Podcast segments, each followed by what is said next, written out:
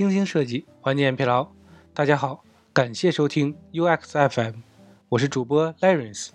你可以在微信公众号中搜索 UX FM，关注我们的最新动态。今天为大家分享一篇来自于 ID 设计大人的文章：感知性模式设计。所谓的感知性模式啊，就是物体或者物件的一种外在的呈现，给人的感觉或者感受。例如啊，同样的一个电脑桌上都有电脑、鼠标或者呢其他的物件摆设，但是啊，根据不同人的使用，给人的感觉呢是完全不同的，或是凌乱，或是整洁，或是简约，而更直观的差异啊，可能来源于这些物件的样式、材料、颜色、纹理不同而传递出来的视觉感知。如果沿用到互联网方面的设计，那么感知性模式的例子啊，可能包括文字信息、版式、配色。布局、插图、图标、形状纹理、间距、交互或者啊动画等等，这些啊都是作为具体方式来表达感知性设计的。说到这里呢，你可能会认为啊，感知性设计是一个纯粹的外在视觉表现，但是啊，想要完全的得到一些成效，更多的是需要把这个事件呢融入到品牌的核心中，随着产品的发展而发展，进而呢在众多同类似产品中脱颖而出。感知性设计模式较强的产品例子，案例一：微信。微信呢，作为一个超过十亿用户的产品，随着版本的不断迭代呢，功能啊越来越强大。因此啊，从产品体验上来说呢，可能啊会给人一种臃肿的感觉。但是啊，微信整体的感知模式设计呢是非常清晰的，从桌面 APP 的 logo，再到内页呈现的图标、颜色、按钮、交互反馈等等。设计啊，都是统一性很好的设计。第二个案例呢是 Instagram。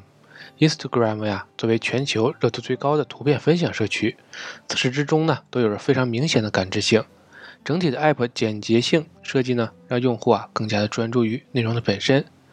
似有似无的品牌蓝色呀，似乎已经牢牢的融入了用户的大脑中。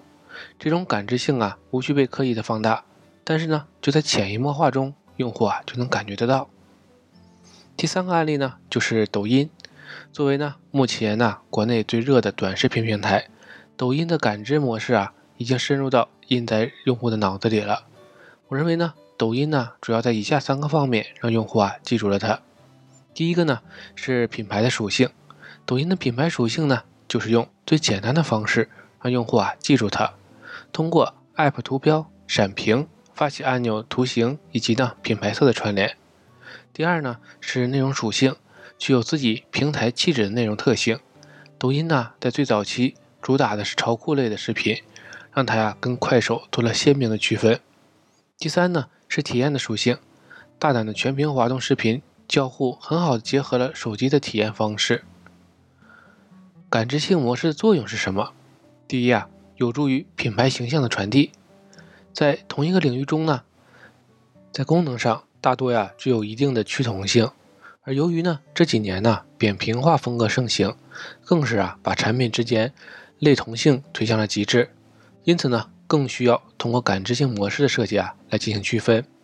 这种区分呢不仅仅呢只是视觉上的差异，更多的呀是来自于产品者对于产品方向的把控。Spotify 呢给人感觉是温暖的、私人的，虽然月活量啊已经超过了一亿，但是呢用户的感受啊。依然是独特的，除了功能之外啊，主要在于整体的图形样式、颜色搭配、交互中微妙而平静的感觉，以及呢排版上传递出来的感受。从上面这个案例来说呢，基础体验呢是用户值得参与的一个重要环节。但是呢，感知性模式的设计啊，更多的是来源于产品者想要给用户传递什么样的品牌性格，或者呢品牌的核心。Spotify 呢，静谧性以及呢。沉浸式体验，这是啊设计师想要传递出来的品牌核心。第二呢是感知性模式，通过界面呢传递了品牌。感知性模式的品牌传递呢，主要是通过界面或者运营的调性来让用户感知到的，并且呢让人记住。在界面上啊，想让用户记住我们的产品呢，更多的是需要思考三个关键点：设计的独特性、设计的辨识性、设计的区分度。设计的独特性。设计的独特性啊，往往是通过我们界面的排版、图标、图像、交互体验方式、交互措辞等等一系列的内容啊来奠定的。这些内容呢，我们常常呀可以在国外的软件中看到不错的案例。还是以 Instagram 作为案例来说，Interest 风啊极简设计是一种贯彻始终的独特性存在。除了设计界面本身的研究之外呢，还在内容上啊下足了功夫。以照片浏览来说呢，始终坚持大图的体验方式，保证啊一屏内沉浸度，而非啊为了效率。这与啊 Instagram 一直具有较高的图片质量密不可分了。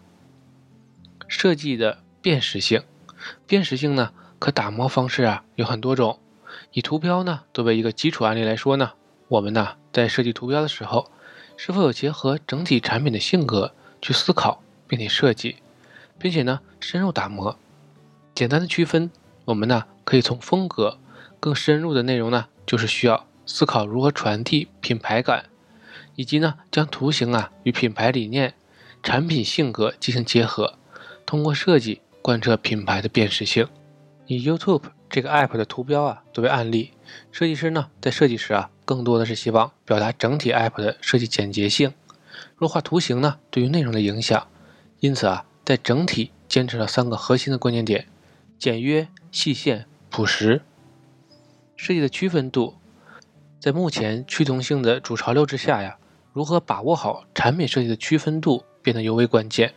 也就是说呢，当用户啊在看我们产品的时候啊。会不会乍一看是认为另一个产品？区分度的把握呀，往往来源于品牌对于颜色的选择。我们在定义色调之前呢，需要对主流竞品呢做一个分析，从中呢找出属于我们的区分度，并且啊尽量避免重合性。以现在流行的电商 APP 为案例，很多电商平台的设计啊大同类似，在品牌色的选择上啊尤为重要，因此啊需要尽量避免具有耦合性。让设计系统呢更加连贯。我们在产品设计中啊，想要把所有的模块或者组件呢做的一模一样，几乎呢是不可能的。但是啊，我们可以利用感知性模式的设计，进行内容模块的渗透，让用户啊对于整体的感受感知是一致的。以 Metal Design 的设计系统为案例，它所确定的一个规则呀，并不是任何的模块或者任何图标都是一样的，无差别的。如果呢都完全长得一样。会让设计啊变得单调无差异性。通过设计准则来限定整体的图形风格，应用在不同的位置上，让用户啊从视觉角度感知到风格的一致性。这样呢，也可以让整体的体验呢更加连贯了。感知性模式的探索与思考，我们呢在日常设计功能模块，更多的呢是考虑到用户对于产品体验的感受，而感知性模块啊，则是我们想要用户在这里获得什么品牌感知。通过品牌啊，结合视觉设计系统给用户带来的产品独特的性格，以及呢个性化氛围。对于探索感知性设计的方法呢，也有很多。目前呢比较流行的技巧呢，主要有情绪板、样式碟片、元素拼接。无论是哪种方式啊，都没有唯一的答案。更多的呢是利用这些方法，在不断的尝试中探索到属于自我品牌的感知。情绪板。情绪板呢是一种较为轻量的风格探索方法，在这个过程中呢，往往不需要花费过多的精力。我们呢需要做的就是把统一或者接近类似的图片进行重新整合，得出呢我们想要表达的视觉感受即可。情绪板呢属于比较前期的视觉品牌调性的探索，在整体的颜色排版上啊，都可以利用情绪板来获取初步的答案。如果想要往深一步，可能啊，需要样式的碟片方式。样式碟片给予情绪板获得大致品牌方向之后呢，可以利用样式碟片的方式进行更精细化的探究。我们呢，可以用一种或者多种不同的样式碟片呢来表达。但是啊，希望在截取这些内容的时候呢，要记得保持控件、组件、颜色、字体等等内容一致性，避免差别性较大。形成不了统一的视觉系统。元素拼贴，从书中讲到啊，大体的概念是将界面元素等内容啊拼贴在一起，从而呢达到设计稿初稿的雏形感受。这个方法呢可以比较敏捷的对需求方啊进行试探，但是呢相比上面两种方法呀，需要花费更多的时间和精力。同时呢，这个方法出来的内容呢也比较偏向高保真。从表面上看呢，这三种方法呀，似乎都可以帮助我们更好的进行设计，没有太大的差异化。不过呢，从本质上来看呢，这三个方法呀，影响的是我们设计初期输出的保真程度。从情绪板到样式碟片，再到元素拼接，似乎啊是一个越来越保真的方式。我们呢可以选择其中一种或者两种来结合进行表现，平衡品牌性与一致性。过多的个性化设计啊，会削弱整体的品牌感。同样呢，如果设计的内容啊需要全部都一模一样的规范，也会扼杀设计的品牌感、创造性。因此呢，在感知性设计的理念下呢，一致性设计啊不是一味的重复、不求变通，而是啊通过整体统一的理念。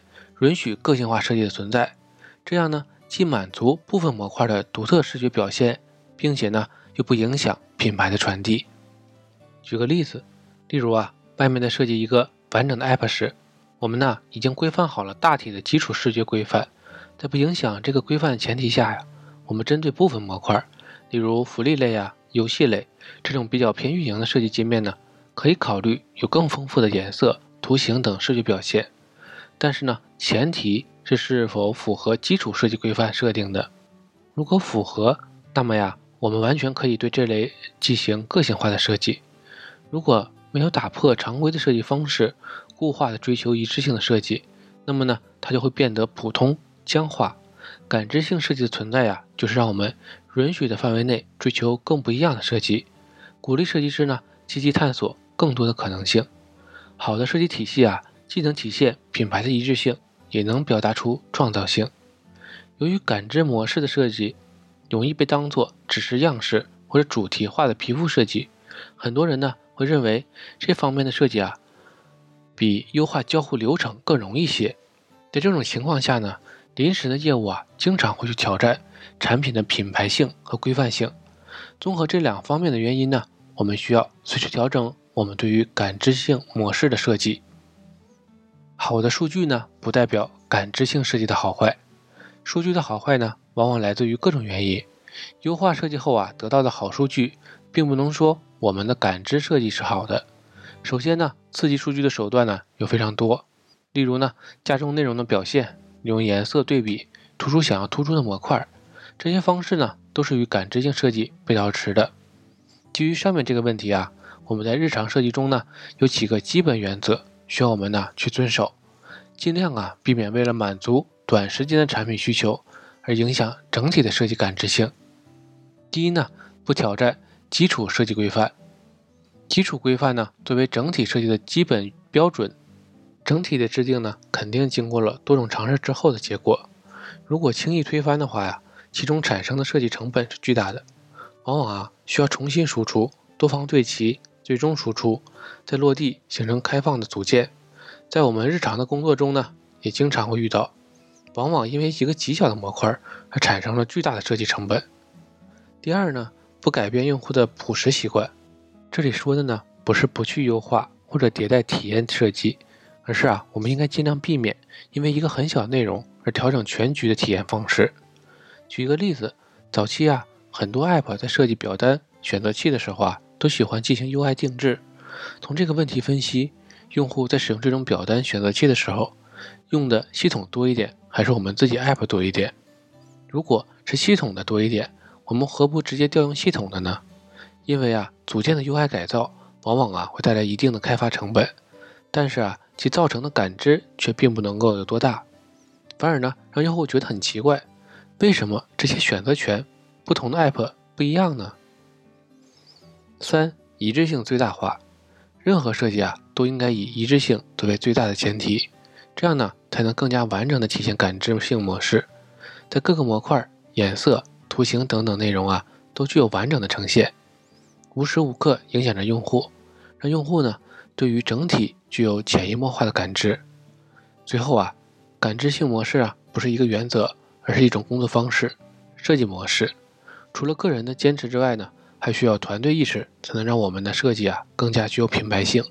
从上而下的调性、方向的确定，在团队中形成共识，这样啊设计语言才能形成。今天的内容就到这里了，让我们期待下期的精彩内容。你可以在播客的文稿中找到我们的联系方式，欢迎给我们投稿或者提出建议，让我们一起把节目做得更好。